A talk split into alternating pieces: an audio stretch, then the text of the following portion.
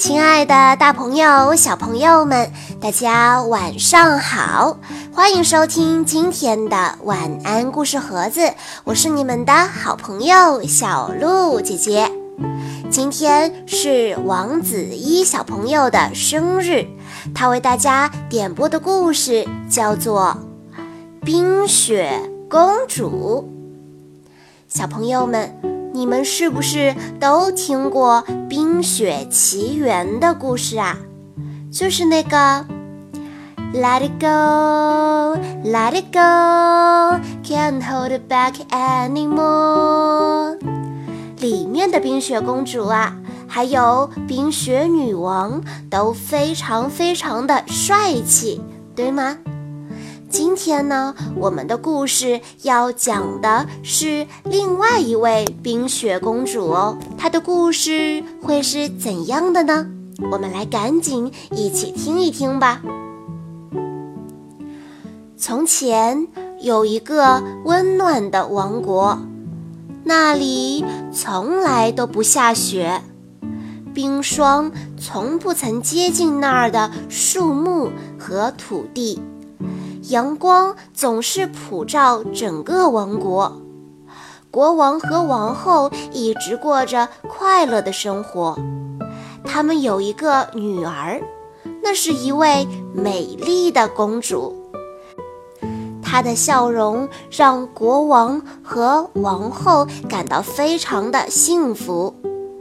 在公主十岁那天。他们在太阳宫殿举行了一个盛大的宴会，举止高雅的贵族，还有各种迷人的精灵，都纷纷从四面八方赶来，共同庆祝这个幸福的时刻。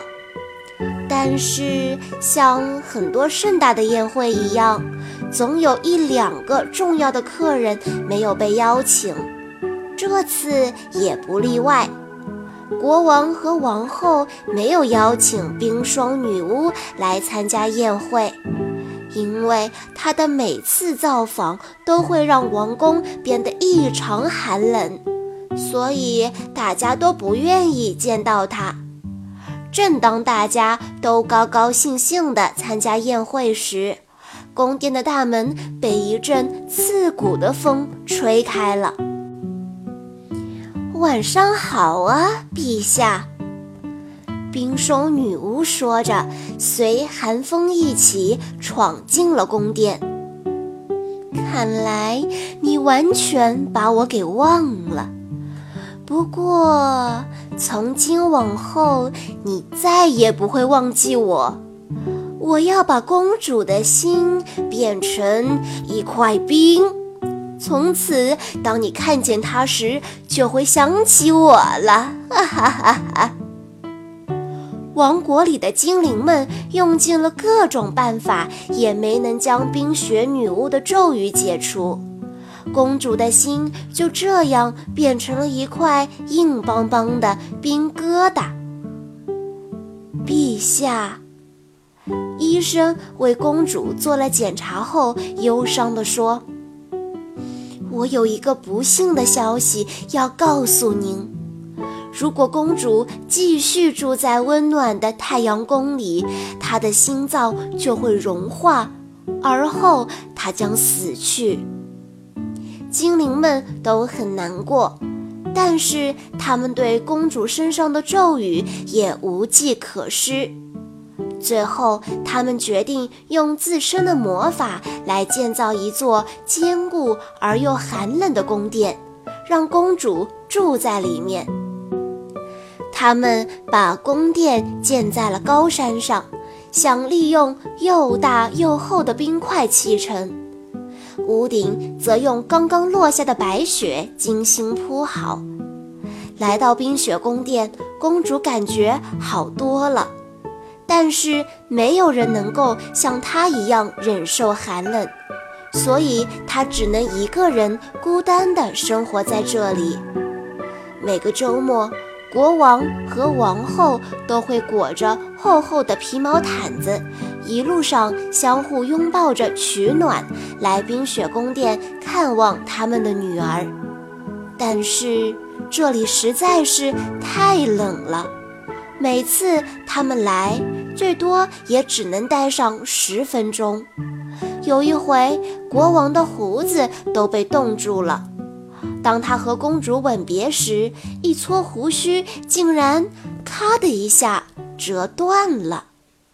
不过，公主并不总是一个人，那些住在山上的小动物时不时的也会来拜访她。有一天，一只白熊来到宫殿，这让公主惊喜万分。虽然她不知道白熊从哪里来。但白熊表现得非常友好，于是公主便请他在宫殿里住下。今后我就叫你阿瑟吧，相信我们会成为好朋友的。公主说着，拍拍白熊毛茸茸的身子。现在每天都有人陪着公主玩了。阿瑟和他一起在冰雪宫殿的舞池里溜冰，从高高的地方畅快地滑下。阿瑟还会用雪砌成城堡、雪人以及各种有意思的东西。随着时光的流逝，公主渐渐地长大了，出落成一个美丽的少女。王子们从四面八方蜂拥而至。他们都坚信自己那深情的吻一定能够解除公主身上的咒语。他们中的每一位都想和公主结婚，继承王位。每当王子从遥远的地方赶来，快要到达宫殿的时候，公主就会站在宫殿最高处的塔楼里望着他们，期待着他们可以顺利地来到宫殿，帮她解除魔咒。但是事情总是让人无比失望，最后一位想来宫殿的王子也失败了。公主伤心地哭了起来，她觉得再也没有人能够帮助她解除魔咒了。就在这时，阿瑟走了过来，用他那毛茸茸的爪子拍着公主的肩，温柔地安慰着她。公主的抽泣声终于变轻了，她感激地抬起头，望了望阿瑟那双充满善意的眼睛。公主轻声地说：“或许我根本就不用那么伤心，我现在已经拥有了最好的朋友，他每天都会陪伴在我身边。”公主说着，蹲下身子。轻轻地吻了吻阿瑟的鼻子，当他的嘴唇刚刚碰上阿瑟毛茸茸的鼻尖，忽然出现了一道闪光，阿瑟消失了。站在公主面前的再也不是那只她心爱的白熊，而是一位英俊的王子。他说道：“你终于吻我了。”我原以为你不可能这么做的，公主大吃一惊。啊，你是谁？你对我的朋友阿瑟做了什么？我就是阿瑟，公主殿下。阿瑟回答道：“我是一位王子，来自遥远的冰雪城堡。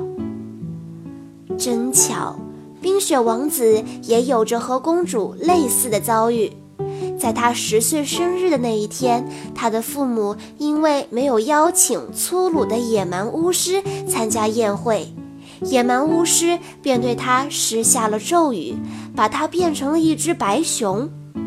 王子深爱着公主，也喜欢冰雪王宫。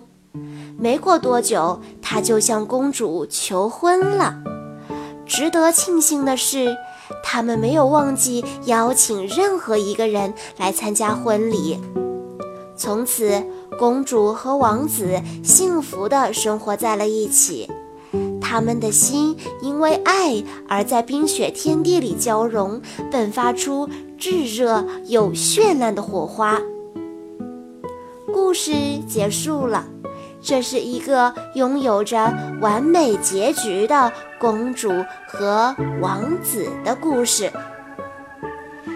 在故事的最后，王子一的爸爸妈妈想对他说：“亲爱的依依，一转眼你已经五岁了。